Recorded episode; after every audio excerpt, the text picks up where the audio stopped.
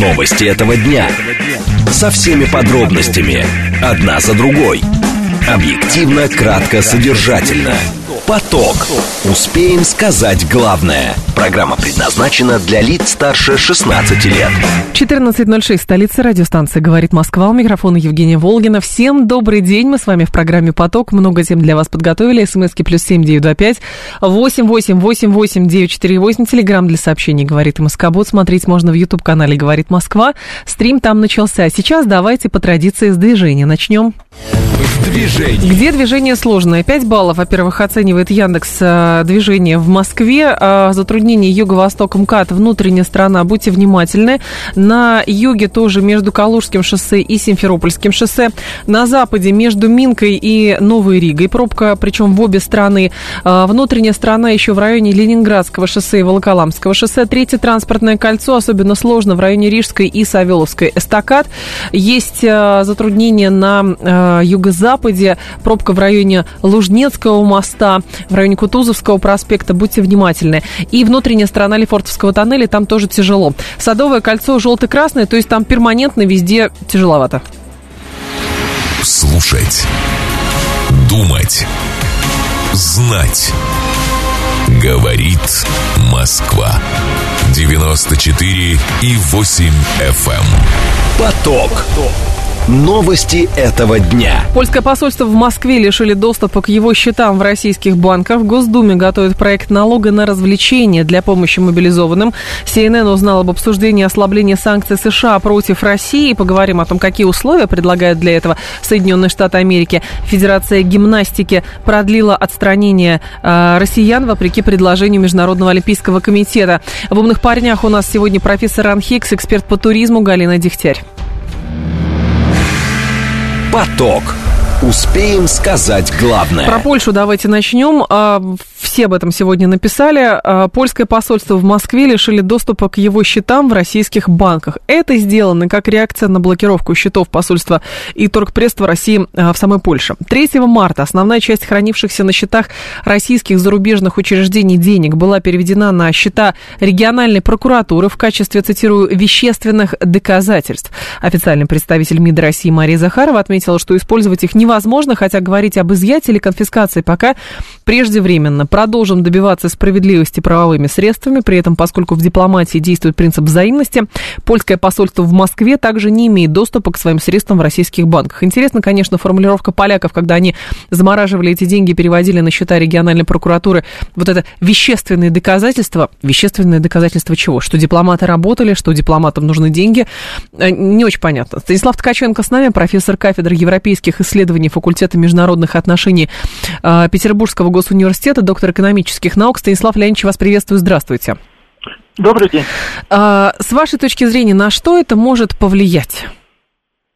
Но это влияет на общий характер двухсторонних отношений. Дипломатия это ведь больше про символы, про отношения между государствами, ну, так сказать, на виду у всех, а, у всех экспертов и всех, кто за ним наблюдает. И поэтому вот такой откровенно враждебный шаг влияет на дальнейшее ухудшение отношений, усложнение восстан- решение задачи восстановить их в будущем, когда нынешняя страница перевернется наших отношений для российско-европейских отношений. В повестке дня будет стабилизация или улучшение. То есть, в принципе, э, польская дипломатия э, пользуется вот той слабой э, стороной дипломатической профессии, которая связана с тем, что она все время на виду, она ну, вот полна символизмом, и символическими действиями Польша пытается как-то ущемить, обидеть, я не знаю, Россию. Но Ну, с нашей стороны, насколько я понимаю, это все-таки прецедент, потому что до этого мы сами ограничивались в ответ на недружественные действия, блокировка счетов там и так далее, как э, ноты, какие-то протесты или озабоченности посылали. А тут теперь, наконец-то, принцип взаимности такого рода. Раньше был, действовал, насколько я понимаю, принцип взаимности, когда они высылают дипломатов, мы высылаем дипломатов или сокращаем просто а, число представителей а, в дипмиссии, а теперь мы говорим, хорошо, мы тогда и счета будем блокировать. Знаете, если, скорее всего, кто-то в российской медиа так по-простому махнул рукой и сказал, ну, ребята, достали просто.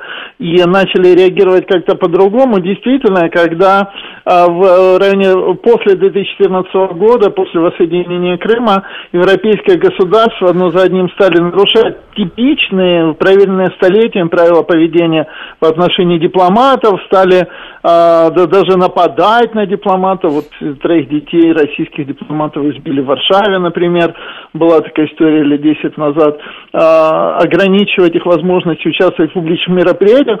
Российские дипломаты, российские эксперты пожимали плечами, говорили, а что, разве так можно? А зачем угу, это делать? Угу. Дипломатия, она для другого нужна. А теперь, видимо, мы устали надеяться на то, что Польша вернется к нормальному поведению и а, дипломатическому поведению решили реагировать э, пропорционально даже в тех сферах, где, конечно, так вести себя дипломатом нельзя. Ну, ну нельзя совершенно, потому что это профессия, ее э, задача поддерживать контакт между государствами, охранить мир между государствами, создать возможность для свободного перетока мыслей, идей, информации. А э, такие действия Польша убивают. По сути, не то. А какой эффект, с вашей точки зрения, это даст, и возможно ли введение аналогичных мер уже в отношении э, представителей э, других дипломатических миссий. А то есть Польшу можно рассматривать, скажем так, либо как начало, либо тот предел, на который мы пока что в силу политических, политической ситуации готовы. Знаете, мы сейчас проходим через сложный период в нашей внешней политике с европейскими государствами. Все время идет тестирование, что можно, чего нельзя. И, в общем, скорее всего, я надеюсь на то, что а, вот на этом направлении данная история будет пределом. Потому что, конечно, я имею в виду, что и дальше таких санкций в отношении банковских счетов, финансирования, возможности посольств и генеральных консульств работать, без денег это невозможно. А вот это направление остановится, и конфликт перейдет в другую сторону ли вообще завершится. Но, в принципе, я думаю, что такие государства, как страны Балтии, Финляндия, они вполне готовы к тому, чтобы действовать таким же образом и просто следят за тем, какой эффект будет вот у этого А можно ли говорить, Станислав Леонидович, в том, что у нас действительно есть выработанная именно четкая позиция, как отвечать на недружественные действия? Потому что пока получается, ну, складывается впечатление, поправьте меня, если я не права, у нас какая-то точечная, э, значит, точечная реакция, да, есть список недружественных стран, но при этом это не мешает, например, не блокировать счета э, в, в каких-то других дипломатических миссий, или это не мешает, э, значит, препятствовать возможности возможности э, того, чтобы иностранные компании, которые относятся к недружественным странам, э, забирали отсюда свои деньги и имущество совершенно свободно и, может быть, даже при поддержке. Ну, то есть кажется, что вот тут делаем, тут не делаем. Ну, я с вами согласен. Действительно, у нас, скорее всего, нет пока единой линии а, поведения. Для этого необходимо было политическое выработать такую, угу. это, в принципе, новая дипломатия. А, или новая по силе дипломатия, вот 31 марта нынешнего года принята новая концепция внешней политики, она существенно более, знаете, есть такой термин, напористая, она ориентирует нашу дипломатию на э, пропорциональное противодействие, вот как третий закон Ньютона, действие равно противодействию, но так. не обязательно э, вот э, так э, ответно действовать, как российская дипломатия действовала до того, что, в принципе, дипломатия это про прецеденты, как поступили в отношении к нам, так и мы поступаем. Мы всегда отвечали. Наша дипломатия была реактивной. Mm-hmm. Вот теперь перед дипломатией поставлена задача стать более проактивной, более, если хотите, вот такой напористой. Ну, то есть это должны быть э, провозглашены какие-то иные, наверное, принципы а, дипломатии, потому что мы же сейчас а, все равно продолжаем оставаться как бы в статусе именно страны, которая реагирует на какие-то выпады. Вот там заблокировали, а мы в качестве реакции там недружественный список недружественных стран. Они наших выслали, и мы их выслали. Да, вы совершенно правы. В этом смысле а, сейчас идет процесс переосмысления. Вот когда-то, лет 10 назад, китайская дипломатия президента Цинпиня а, выработала новую концепцию «дипломатия волка-воина» она mm-hmm. так по-китайски символично называется, и смысл состоял в том, что дипломатия, это, конечно, это профессия со своими правилами и нормами, но это также передняя линия борьбы с э, противниками Китая, в том числе с Соединенными Штатами. Китайская дипломатия вообще, особенно на американском направлении, никогда не пропускает ни одного удара, иногда наносит удары первыми, и таким образом вот сформировалась такая линия противостояния. Она не очень заметная, но эксперты видят а, то, что американо-китайские отношения существенно хуже угу. э, в реальности, чем они есть, если мы будем читать только Жиминджи Бауэр и там Нью-Йорк Таймс. Но я правильно понимаю, что а, сейчас и дипломатия тоже общая столкнулась с кризисом, то есть дипломатия фактически выступает тоже, тоже против вот этого порядка, условно основанного на правилах. Вот когда-то были правила, а теперь эти правила перестают действовать, потому что можно заморозить счета а, представителей, значит, э, дипломатической миссии Российской Федерации, перевести это на счета прокурора и сказать, это вещественные доказательства. Для чего вещдоки, какие вещдоки, а еще потом придумать какую-то бумагу и под это дело, значит, отправить отправить эти деньги там на Украину или сказать, что на Украину, а на самом деле они у себя в казначействе осядут? А вы знаете, вы, по-моему, прекрасно описали двойные стандарты, которые есть у э, западной дипломатии. И э, что касается э, нас, то ну, действительно дипломатия это часть государственной службы, поэтому мы должны э, с одной стороны реагировать и непосредственно, в этом смысле дипломатия всегда будет реактивной, а с другой стороны, понимая, что мы сейчас должны научиться жить не рядом с Европой, как сказал один, мой, один из моих коллег в Алдайском клубе, жить без Европы. Вот эта жизнь без Европы, без государств или политических деятелей, которые кроме конфликта с нами ничего не ищут, он требует, конечно, угу. других форм и методов дипломатии. Понятно. Спасибо большое, Станислав Леонидович. Я вас благодарю. Станислав Ткаченко был с нами, профессор кафедры европейских исследований факультета международных отношений Петербургского госуниверситета, доктор экономических наук. Давайте с вами буквально две минуты поголосуем. Вы считаете, что э, с нашей стороны нужно действовать прям пожестче? Вот прошли те времена, э, соответственно, нам счета заблокировали, и мы блокируем счета. Говорите вы, и Польша, э, считаете ли вы, считаете вы только начало, потому что, ну, э, у нас э, работают европейские посольства, счета не всех европейских посольств заблокированы, но вот с Польшей мы начали, и это начало, и это правильно, говорите вы. 134, 21, 35, потому что надо действовать даже на опережение. 134, 21, 35. 134, 21, 36. Нет, вы предпочитаете, что нужно быть сдержанней, нужно до сих пор оперировать нотами протеста, э, сожаления, э, категоричности какой-то, еще что-то, но нужно всецело демонстрировать, что мы все равно работаем и готовы работать в рамках правил, потому что кто-то эти правила должен соблюдать. И пусть они нам блокируют, но не нужно, как это говорится, спускаться на этот уровень. Или уже подниматься, тоже вопрос. 134, 21, 36. Давайте вас послушаем. Здравствуйте, алло. А, добрый день, Владислав. Да. Зовут. Ну, я вот согласен с выступающим, который сказал, что мы реагируем всегда по факту. Ну, то есть, если поляки зарегистрировали, ну, у нас деньги арестовали, мы арестовали у них. Так. А, а правил общих, ну, они, по-моему, сто лет не действуют. Помните, как американцы отняли у нас Да. недвижимость просто по беспределу? Вот, но мы же как бы проглотили, а я бы их уже давно из Пасахауса выставил за это. Уже, уже Ну, нужно убрать. А почему нет? Они же отняли у нас недвижимость, причем несколько зданий, без, без суда, без всяких предъявлений обвинений, что они использовались не по назначению. Просто вот заходили и отняли. Ну и нам надо так же. Если вы себя ведете так же, мы будем, в общем, паритет. Как, как к нам, так и мы к вам. Хотите по, м, по правилам играть, мы с вами будем играть по правилам. Но если какая-то страна эти правила нарушает, мы не обязаны в отношении нее эти правила Не нужно. дальше. Понятно, спасибо большое. Да, но, а, понимаете, соблюдение правил это все-таки взаимный процесс. Потому что правила это свод какой-то, а, соблюдать который готовы все. Или же у другой стороны есть а, право, как бы, право и возможности навязывать эти правила и заставлять другую сторону эти правила выполнять. А то, если группа стран отказалась от правил вообще никаких, а мы считаем, что это теперь не работает, вот, а, то мы, соответственно, как м, единственные, а, значит, э, люди, а, единственное государство, которое говорит, нет, мы все равно за мир основаны на правилах, и прежние правила, не- и вот мы все равно свято это чтим. Что думаете вы? 74% говорят, надо пожестче, Польша только начало, надо у остальных тоже заблокировать все счета.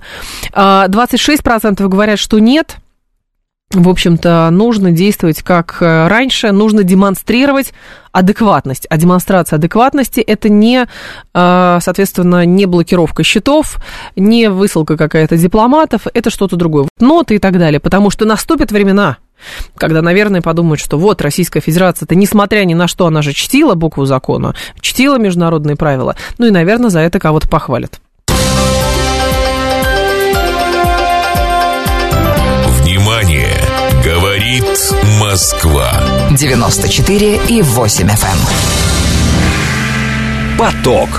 Успеем сказать главное. В Госдуме готовят проект налога на развлечения. Для помощи мобилизованным депутат Матвеев э, готовит э, этот закон об отчислениях со счетов в кафе и клубах для помощи армии. А, он депутат-коммунист, сообщает, что готовит законопроект и говорит, что нужно перечислять 1% со счетов в кафе, ресторанах, ночных клубах, фонд помощи для мобилизованных и армии. Такой своеобразный налог на развлечения в период военного времени, заявил Матвеев. По его мнению, этот налог не станет обременительной наценкой, будет меньше чаевых, но в масштабах страны наберется большая сумма. Ранее депутаты еще от «Справедливой России за правду» а, предложили поднять НДФЛ для состоятельных граждан, имеющих доход более 12 миллионов рублей в год, средства от которого будут поступать в фонд поддержки мобилизованных. А депутат в данном случае от КПРФ говорит не про богатых, а просто про тех, кто ходит в кафе и рестораны, то есть налог на развлечения. Илья Гращенко с нами, гендиректор Центра развития региональной политики, политолог. Илья, здравствуйте. Да, добрый день. А, мне кажется, не совсем а, укладывается вот эта идея депутатов в ту парадигму, в которой мы живем полтора года. То есть где-то там проводится именно специальная военная операция, никакого военного времени нет, и Москва, в частности, или другие города могут жить обычной жизнью. Это же, как кажется, провозглашалось как ну, определенная политическая м- реальность. А депутат предлагает ее разрушить? А, ну, дело в том, что есть э, достаточно большое число а, людей в элитах, которые как раз хотят сделать СВО частью повседневной жизни, да, и очень как раз раздражены тем, что э, люди живут, э, как бы не чувствуя да, того, что там происходит. То есть они этим возмущаются, вот, всячески пытаются, э, как бы, если, если не полностью вести, да, э, военное положение, то вот, действительно хотя бы обременить какими-то э, тратами, вот как э, депутат от КПРФ. Но это своеобразный хайп, потому что действительно, как бы, да, на ту патриотическую аудиторию, которая а, все время пытаются вот, э, дать вот этот клич «Вставай, страна огромная, вставай на смертный бой», вот, они хотят, э, значит, чтобы действительно люди перестали жить как раньше. Их, э, ну, помните, недавно приезжал, по-моему, как раз из территории, где идет СВО, и говорили, что он возмущен тем, что вот Москва живет как бы как будто ничего не Но происходит. это на самом деле делали люди, которые, да, действительно там работают. То есть вот, не знаю, скажем так, может быть, действительно требуется чтобы все напружинились, и, соответственно, ходишь в кафе, заплати побольше, потому что там люди воюют. Но как действительно быть а, с тем, что у нас, я думаю, там и сознательно нет никакого военного положения, сознательно это все ограничивается формулировками не специальная военная операция, а, у нас нет жесткого, прям вот совсем жесткого противостояния не по военной теме, а по экономической теме, там, с Западом и так далее. Там у нас не выгоняют иностранные компании, позволяют им уйти, даже забрать с собой деньги. И кажется, что это действительно был сознательный шаг, чтобы продемонстрировать, что оно может быть по-разному. Так чья возьмет-то в итоге? Не, ну разумеется, не, ну есть вообще понимание социальных военных операций, оно существует во всем мире, и, кстати, да. неспроста там так ЧВК, да, участвует. Во всем мире есть такое понятие, и как раз, как правило, действительно решается это все частными военными компаниями, то есть государство, как правило, минимально вмешивается именно в ход СВО, вот, и действительно практика такая, что как бы люди не чувствуют э, на себе, ну, то есть как бы государство занимается в своих интересах, но не затрагивая интерес простых людей. Вот. А коммунисты, ну, слушайте, ну, в данном случае они, знаете, как вот в фильме «Собачье сердце», да, вот этот, э, помните, когда э, ходили... Вы сочувствуете детям Германии, да? Да, да, да, угу. и. Купите газету, да. Да, да, да, значит, вот то же самое, ну, вот вы едите в ресторане, да, значит, один процент отдайте, значит, на нужды. Ну, во-первых, это звучит даже как-то, мне кажется, оскорбительно с точки зрения, да, уж, э, как бы, либо все для фронта, все для победы, вот, либо наоборот, да. Вот, либо вот, что-то по сусекам непонятно что, да? Да, а то это какая-то такая, да, вот, значит, э, съел бургером, заплатил, значит, один процент фондов вот этих, да, э, э, ну, как те продавали газеты, да, фонд детей Германии, uh-huh. вот так же тут фонд СО. Ну, то есть мне кажется, что коммунисты вот, вот с одной стороны просто хайп, такой, с другой стороны не понимают, что это предложение выглядит, в общем-то, жалко. Но, Илья, с вашей точки зрения, найдет это отклик а, именно в, в виде законодательной какой-то инициативы? Потому что не, э, не случайно же постоянно говорят, что какие-то сборы, все равно мы придем к тому, у нас дефицитный бюджет и так далее, придем к тому, что возможно повышение каких-то там налогов и сборов и так далее. Может быть, пока частично, пока это только какой-то добровольный сбор с бизнеса, а там, может быть, и на всех распространят. Нет, но если действительно вводить, то, скорее всего, это будет введено в виде какого-то дополнительного налога для бизнеса, потому что, конечно, просто увидеть в счете в ресторане, значит, что ты заплатил какие-то чаевые фактически, да, на СТО, это, ну, это, это, я думаю, это прекрасно понимают чиновники, занимающиеся внутренней политикой, что это выглядит очень двусмысленно. Вот. А введение дополнительной нагрузки, да, действительно, если э, страна не тянет выполнения вот этих боевых задач без того, чтобы не вмешаться и не попросить дополнительной помощи у бизнеса через налоги, вот, ну, действительно, наверное, она имеет право вести. Как на это прореагирует бизнес, будет уходить от этих налогов, будут снижать выплаты, mm-hmm. будут закрываться и так далее, это уже как другой вопрос. Но такие инструменты государства. Но перед государством вот сейчас, по прошествии полутора лет уже специальной военной операции, встает ли действительно дилемма а, того, как а, дальше называть то, что происходит, и как должна жить страна, то есть трансформироваться именно под вот эта вставая страна огромная и так далее, хватит прохлаждаться в глубоком тылу, или же все-таки всеми силами все равно сохранить как есть, потому что если это обнуляется, возникает вопрос, а чего тогда так долго пытались, значит, удерживать то, что невозможно удержать, вот этот образ жизни обычный, что ничего не поменялось. Я же понимаю, я так понимаю, что это все равно дилемма определенная политическая. Не, ну, слушайте, как бы пока мы живем в логике вот этой именно цели СВО, угу. то менять здесь никто не будет, да, ну, потому что СВО можно начать, можно закончить, можно объявить достижение цели, можно там э, какие-то новые ставить. В любом случае, это какая-то сторонняя история.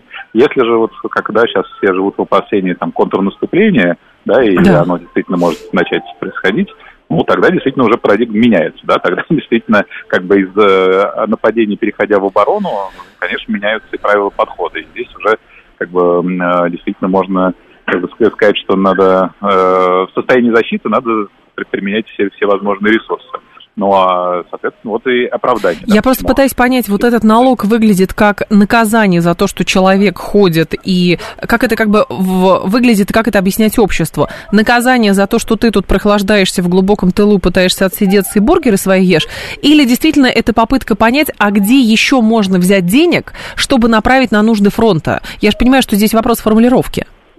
Ну, кстати, в этом плане, по-моему, ЛДПР предлагал более интересную инициативу. Угу. Они говорили, что можно просто платить какие-то дополнительные налоги и уходить от мобилизации таким образом, да, то есть, ну, типа, не хочешь как бы мобилизовываться, вот заплати там 7% дополнительно, да, вот, и эти деньги пойдут на какое-то там вооружение, обмундирование и так далее.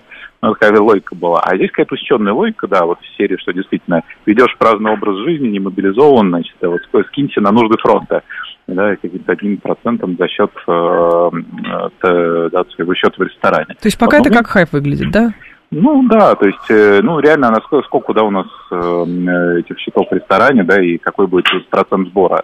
Ну, то есть, на самом деле, какие, даже если вы соберете миллиард рублей, да, это очень капля в море по сравнению с теми нуждами, которые... Которые требуются. Понятно. Спасибо большое, Илья. Да, благодарю вас. Илья Гращенков был с нами, генеральный директор Центра развития региональной политики, политолог. Это не наказание, а налог на срочные нужды государства, говорит Дейди. Вопрос формулировок. Понимаете, Дэйди, еще раз вопрос формулировок. Есть люди, которые добровольно перечисляют деньги в любых регионах. Есть люди, которые э, шьют эти маскировочные сети, переводят свои бизнесы как раз для того, чтобы удовлетворять нужды фронта. А есть вот такое, как бы кажется здесь как, ага, ходишь по Москве, не знаю, сидишь в ресторане, ходишь в кино, заплати больше, потому что ты тут прохлаждаешься. Чувствуете, вопрос всегда, государство коммуницирует с обществом. Не случайно у нас формулировка не мобилизация, а частичная мобилизация. У нас формулировка специальная военная операция.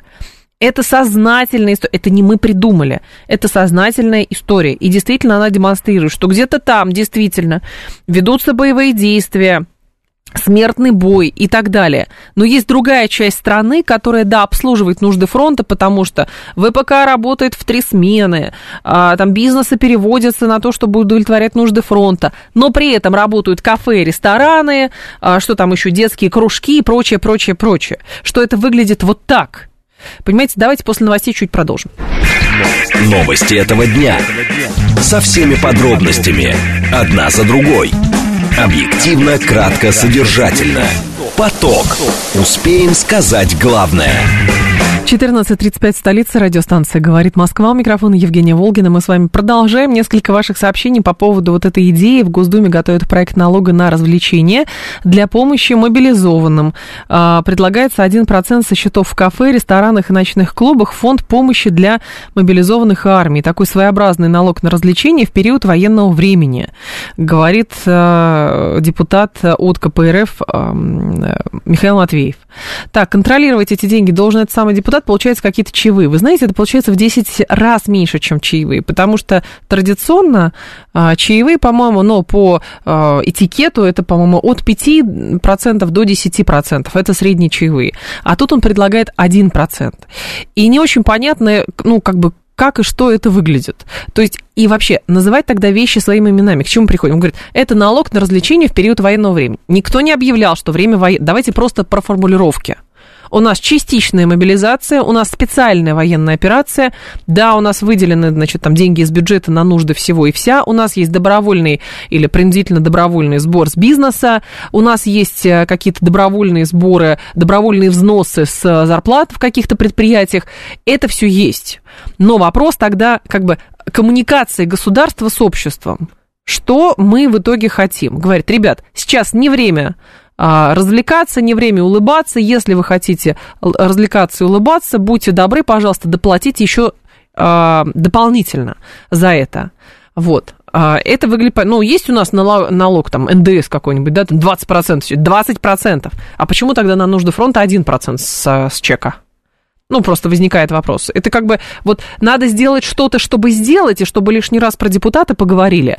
Или это реально может э, ситуацию каким-то образом исправить? Или это мягкая подготовка к тому, что нужно напружиниться и действительно всем больше тратить? Ну, просто разго- э, нормальный разговор государства, властей с обществом, в частности, депутатов Государственной Думы. Что мы в итоге хотим? А, еще в условиях конфликта считаю эту инициативу правильной, говорит Адам Казуистика. Все это я за повышение НДФЛ просто на 1% и все говорит Алекс. Нужно все закрыть, все запретить и все, говорит 404. Хорошо, а люди на что жить тогда будут?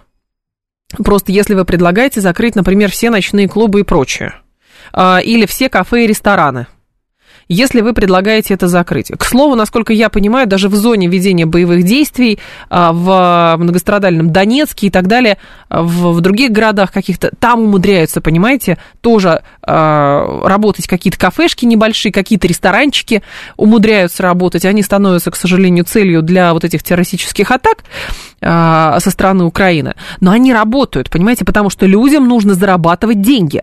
Потому что если все это будет закрыто, люди, которые держат эти кафе и рестораны, что они делают? Они идут к властям и говорят, отдайте денег. Мне тоже нужно кормить семью, мне тоже нужно платить налоги, кстати, с этих налогов, потому что платятся какие-то э, те же самые деньги, э, значит, контрактникам и так далее.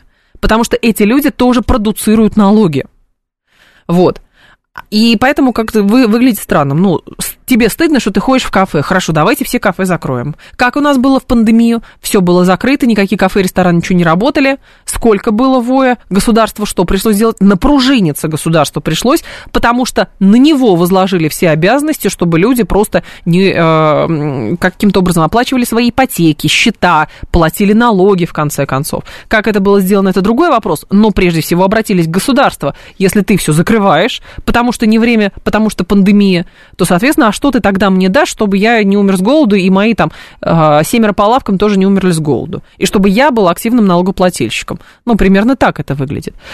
А, еще, если я отслужил с меня еще и процент возьму, то это же немного нечестно будет, банк 13 говорит, столовую покушал, заплати за обед 1%. Ну, еще раз, слушайте, налоги существуют разные.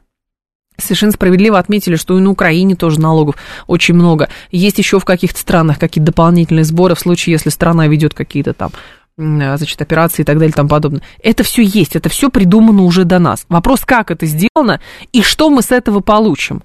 Один процент серьезно решит вопрос? А, или нет? Почему тогда налог на нужды армии гораздо меньше, чем налог на добавленную стоимость? Ну, просто хотя бы вот так просуждать. Не очень понятно. Пока депутат Матвеев не отвечает на эти вопросы, или ему просто не задавали эти вопросы. А, но просмотрим, будет ли какая-то законодательная инициатива. Если действительно это оформит в законопроект некий, то тогда там уже будет все прописано. Какие суммы хотят получить, кого будут брать и что это даст. Слушать. Думать. Знать. Говорит Москва. 94 и 8 FM. Эм. Поток. Новости этого дня. CNN а, узнал об обсуждении ослабления санкций США против России. Администрация президента Соединенных Штатов рассматривает возможность частичного ослабления санкций против России в обмен на освобождение заключенных под стражу американцев, включая Пола Уиллана, Эвана Гершковича, сообщает CNN со ссылкой на источники. Чиновники также обсуждают вопрос обмена со странами-партнерами, где были задержаны предполагаемые российские шпионы, включая Бразилию, Германию и Норвегию. В Германии к пожизненному заключению приговорен а, бывший сотрудник Федеральной службы безопасности Вадим Красиков по делу об убийстве гражданина Грузии чеченского происхождения Зелимхана Хангишвили. Напоминает телеканал о том, что российская сторона попросила включить Красикова в обмен заключенными США. CNN сообщал еще летом 22 года. Уилна задержали в 2018 году по обвинению в шпионаже. Гершковича, это журналист Wall Street Journal, его задержали, а, по-моему, пару месяцев назад, если я не ошибаюсь, или месяц назад здесь. А, Валерий Ваня Ванин с нами, адвокат, эксперт по международному праву. Валерий Эдуардович, здравствуйте. Здравствуйте. Скажите, пожалуйста, а насколько это реально а, давать какие-то дополнительные условия по снятию санкций и а, тем самым нагружать вот это законодательство, которое уже есть, которое а, оформляет процесс обмена? Ну, то есть у нас есть законы, которые подразумевают, что в ряде случаев государства могут обмениваться заключенными, как это было у нас. Ярошенко освободили, Бут освободили, а тут, значит, судя по логике, говорят, а давайте мы еще скажем, что если вы нам отдадите, мы с вас санкции снимем. Или не снимем. Ну, вообще говоря, э, собственно, сами санкции, они являются незаконными и необоснованными. Их вообще действие нелегитимно в юрисдикции Российской Федерации. А, поэтому а, вообще как бы а, мы не, с одной стороны, с другой стороны, мы не обязаны выдавать никого из тех, из тех шпионов, которые там на нашей территории отбывают наказание, чтобы другим неповадно было. А так они будут э, уверены, что как бы они ни вляпались, их э, там Байден или следующий президент обязательно за уши вытащит на родную территорию американскую. А, поэтому вот эти предложения, то есть а, американцы уже не знают, что, что предлагать для того, чтобы, в общем, вытащить попавших на горячем. Их же все взяли с поличным, вот этих шпионов. Uh-huh. А, предлагая все, что... Ну, пусть Крым признают. Что уж мелочиться там, какой-то кусочек санкций. Они Кстати, как вариант. Да. Это будет ход конем. Так. А так как-то несерьезное предложение. Ну, какой-то кусочек они снимут. А завтра э, скажут, вы знаете, не нравится, как э, ведете себя на Украине, значит, вернее, а, на территории России, нашей же Российской Федерации. Да. А вот мы вам э, предъявим не только вернуться на старые позиции по санкциям, а еще и увеличить их. Поэтому это игра как бы такая нечестная, нечестное предложение, недобросовестное. Просто интересно, Мне, Валерий Эдуардович, насколько я да. понимаю же, Соединенные Штаты и так снимают санкции, если им это выгодно, например, там на уран какой-нибудь, на удобрения какие-нибудь. То есть они сами выводят из-под санкций ряд продуктов, против которых, в отношении которых были санкции введены. И здесь получается игра в одни ворота. Во-первых, кто гарантирует, что эти санкции будут сняты и не будут э, вновь возобновлены? Вспоминаем сделку по Ирану. Вообще э, нельзя верить не то, что э, на слово, даже при подписанных документах нельзя верить. Я уверен, что никакие документы США не будут подписывать о своих обязательствах снять санкции. Это нонсенс. Э, такого документа никогда не подпишут. Речь идет только о фактическом снятии санкций. И тут вы абсолютно правы. Сегодня сняли, они могут буквально завтра после получения своих шпионов их вернуть. А зачем тогда такое предложение? Это попытка манипулировать э, кем? Ну, э, во-первых, это предложение показывает, э, насколько они считают нас неумными.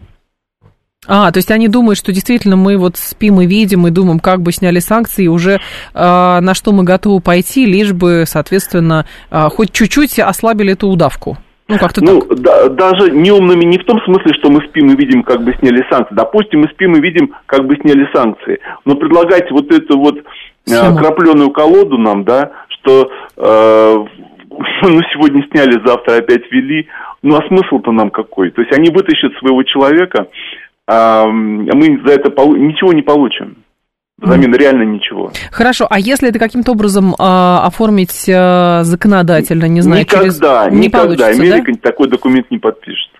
Никогда не подпишет. Ну хорошо, а как вы в целом оцениваете, Валерий Эдуардович, сейчас перспективу обменов? Ведь по факту, несмотря на то, какие у нас отношения ниже плинтуса практически, но удалось же Ярошенко с Бутом э, вытащить оттуда? Чем выше подпрыгивает администрация США в попытках вытащить вот этих людей, тем более твердыми должна, должны быть наши дипломаты и, и наша позиция. В конце концов, ну, чтобы начали хоть в каких-то вопросах нас уважать хоть в каких-то вопросах. А я правильно понимаю, что если а, сливы идут через CNN, что а, есть вариант ослабления санкций против России, если мы там выдадим Уиллана или Гершковича, а, это значит, что как бы позиция России и так довольно твердая, и не получается выторговать для себя более выгодные условия в плане обмена, и пытаются идти таким путем. Я думаю, что здесь немножко другая картина. А что? А, эти переговоры идут по абсолютно закрытым каналам. И вот этот слив, вот эта вот а, подача в средства массовой информации, она э, с их точки зрения, а, с точки зрения США, как бы подкрепляет надежность вот реализации этого плана. То есть они тем самым показывают, mm-hmm. что они действительно, возможно, рассматривают вот такой вариант – что Россия получит какие-то экономические дивиденды, вот, допустим, дополнительную какую-то прибыль. Наши начнут сразу считать прибыль в расчете э, на год, на два. Да. Америка через год эти сан... э, так сказать, изменит свою позицию, опять ведет санкции, получится русские окажутся с носом. Именно поэтому э, я говорил, что они, делая такое предложение, считают нас не очень умными. Понятно. Спасибо большое, Валерий Эдуардович. Я вас благодарю. Валерий Ванин был с нами, адвокат, эксперт по международному праву. Санкции незаконно откуда, откуда вы, говорит Рафаэль? Ну, санкции, ну, правда, незаконные. Эти санкции не проведены, допустим, через а, Организацию Объединенных Наций, через Совет Безопасности. Официально санкциями легальными считаются те, которые приняты через Совет Безопасности ООН. Например, санкции против Северной Кореи. Потому что с этим согласились. Это как бы а, наднациональный орган, который визировал а, документы об ограничительных мерах. Здесь санкции национальные против даже не самого государства, против Российской Федерации, а против секторов экономики, против отдельных физических лиц и так далее. Это не санкции против России. Это санкции против компании, против не знаю, там, телеканала, против какого-то бизнесмена и так далее. Просто потому, что национальное законодательство США таким образом устроено, что с их точки зрения они считают, что его можно продуцировать на целое государство. И плюс еще грозить вторичными санкциями, если кто-то не согласен и а, продолжает, например, сотрудничать с этой компанией, с этим бизнесменом, с этим телеканалом, продолжает возить какую-то продукцию и так далее. Вот о какой незаконности идет речь. А еще потом снятие санкций означает восстановление экономики США в преддвериях рецессии. Нам-то это надо, говорит Адам.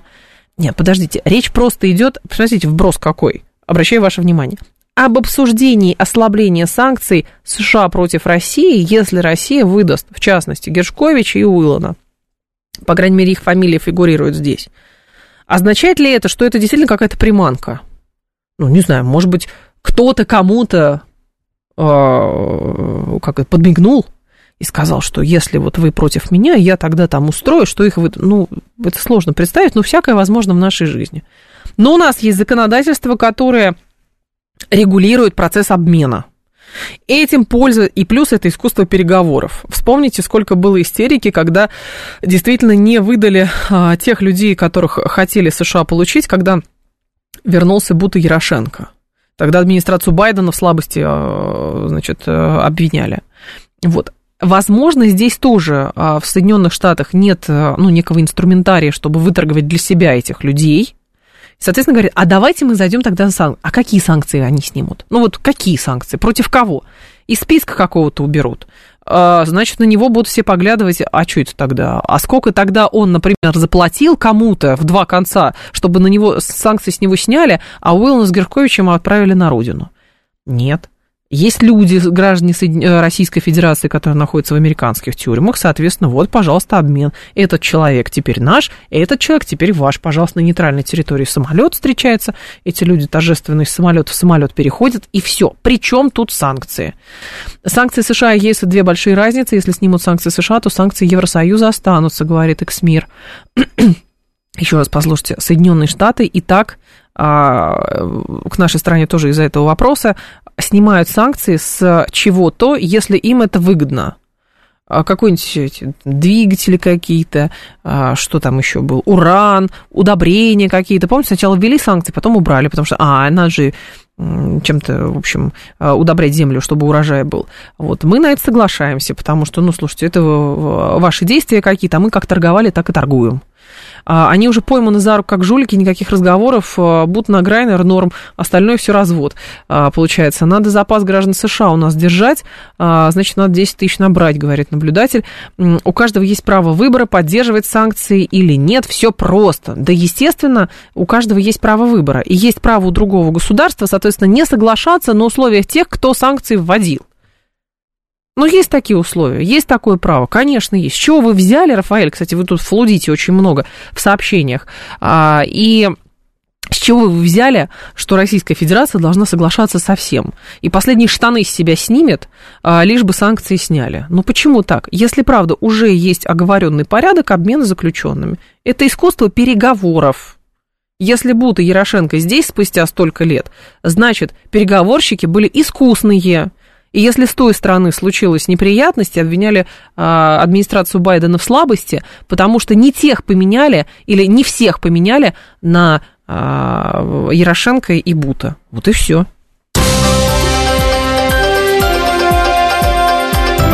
Внимание! Говорит Москва. 94 и 8 FM. Эм. Поток. Успеем сказать главное. Еще про санкции опосредованные. А, Федерация гимнастики продлила отстранение россиян вопреки предложению МОКа.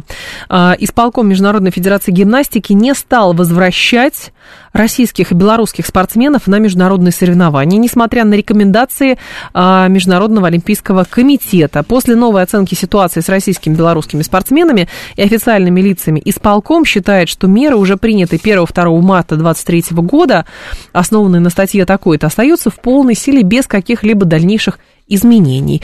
А, Валентина Ради, Родионенко с нами, она старший тренер сборной команды Российской Федерации по спортивной гимнастике, заслуженный тренер СССР, заслуженный тренер России. Валентина Александровна, здравствуйте.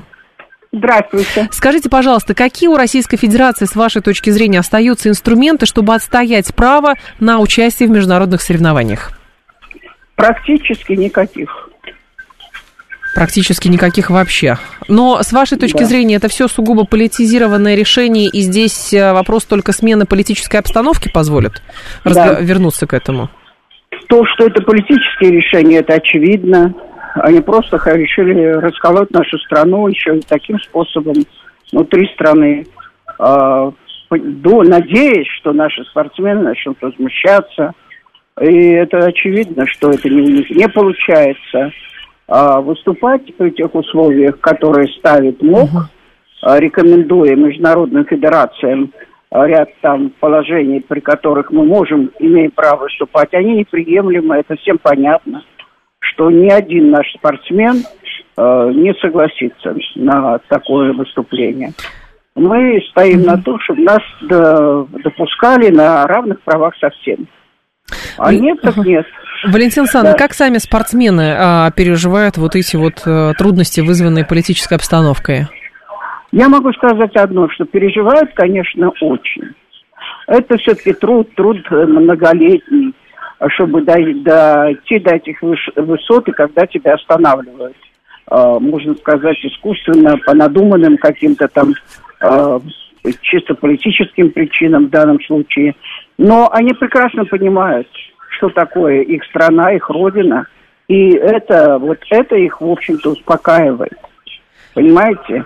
Нельзя преподносить таким образом, что вот этот старт, это все, и наплевать, извините меня за такое выражение, mm-hmm. на свою страну. Они прекрасно понимают, э, ради чего они, как будем так говорить, э, лишены такого старта. Валентина Александровна, а насколько среди спортсменов а, сейчас распространено явление как смена спортивного гражданства? Я могу говорить за вид спорта. Да, только. конечно, конечно. У да. нас пока таких разговоров не ведется. И из тех людей, которые у нас, э, ну, давайте будем говорить, которые должны были выступать на Олимпийских играх, а, даже разговора нет. А, творится с тем поколением, которое некоторые так преподносят, что они не видят будущее. Это пытаются так их настроить некоторые. У нас в стране же тоже всякие люди есть. Мгм. А, но а, я к нашему великому а, удовольствию, и мы рады, что наши вот гимнасты, они настроены очень позитивно в этом плане. Вот они говорят, нет, и все. Мы при таких условиях выступать не будем. Не будем. Это их решение, понимаете? Валентина Александровна, а стоит ли, с вашей точки зрения, Россия самостоятельно отказываться от участия в международных соревнованиях и не ждать того, что вот это вот публичное унижение фактически происходит, создаются условия, при которых невозможно туда поехать? Я согласна с вами. Я тоже стою в такой позиции. И постоянно повторяю с нашими руководителями федерации, говорю только одно. Хватит, хватит унижаться. Мы отказываемся выступать. Они, вы понимаете, ни один пункт, который рекомендует МОК, они не отменят. Значит, мы выжидаем. Чего мы выжидаем? Унизительно. Вот сейчас ФИШ прошли свое заседание. Они взяли и принесли решение на два месяца. А зачем? Мы уже не прошли квалификацию, потому что нас не допустили до Европы. Европа была отборочная для нас, Мгм. квалификационная. Значит, на мир нас уже не пустили. А мир – это отбор на Олимпийские игры.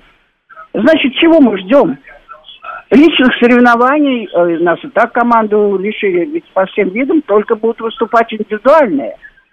Да, мы надеемся на этапы Кубка мира на будущий год, Мгм. где у нас могут претендовать наши спортсмены. Три и три. Три мужчины, три женщины. Так. Но это же тоже вопрос. Если они не снимают те положения, что там цисковцы, армейцы, еще там, ну, в общем, Мгм. всякая глупость. Они все, мы же все равно, мы вы, допустим, мы выступим, допустим, хотя об этом пока речь не ведем мы. И нас все равно потом поставят эти условия, и мы все равно не поедем. И даже перед Поэтому- Олимпиадой что-нибудь могут придумать, чтобы не Конечно. поехали. Конечно. Это, Бах сделал очень такую со своей, так значит, все это руководство МОКа, очень хорошую они заняли позицию. Мы вам разрешаем. Но в то же время они ставят такие условия, сами заведомо понимают, что наши люди не согласятся на это. Мгм. По крайней мере, в нашем виде спорта это так. Валентина Санна, а насколько, с вашей точки зрения, могут быть э, равнозначными те соревнования альтернативные, которые предлагается э, создавать, наверное, там Кубка, Кубок Азии, Кубок э, там третьих стран, ну как, как угодно это Поняла. можно назвать, да. Я поняла. Конечно, они неравнозначные. Конечно, основная конкуренция – это лучшие страны. Они соревноваться будут на Олимпиаде в Париже. Мгм. Это совершенно ясно и очевидно. Но раз мы попали в такую ситуацию, значит, нам нужно все делать возможное, чтобы поднять вот это, допустим, э, азиатские там какие-то... Кстати, причем поначалу они сказали, что будут допускать, а теперь вроде бы э, что-то так... э, Сложности какие-то опять. Да, Ага. какие-то сложности, они окончательно, их Олимпийский комитет не принял решение. Мы это понимаем, потому что они боятся, что если мы будем выступать, мы забираем у них места. Россия. Да. Квоту лишнюю им не дают. Значит, что? Они, и они не заинтересованы, что мы у них заби- забирали места. Мгм. Они же понимают, что такое Россия, российская команда. И Понятно. значит, что мы будем делать? Надо, надо развиваться. Нам друг, у нас другого выхода нет. Мы будем искать.